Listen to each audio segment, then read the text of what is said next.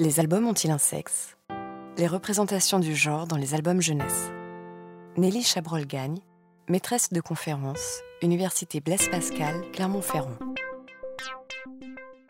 Merci. Alors, euh, peut-être euh, une petite chose à, à préciser, c'est que j'ai voulu partir un petit peu de, la problématique du jour et du fait que Cécile Moulin, cet après-midi, représentait l'atelier des merveilles et euh, toutes ces bibliographies, ces quatre bibliographies qui sont parues depuis, depuis quelques années. Donc euh, mon entrée ce soir interroge ici ou là ce qui se passe dans cette bibliographie.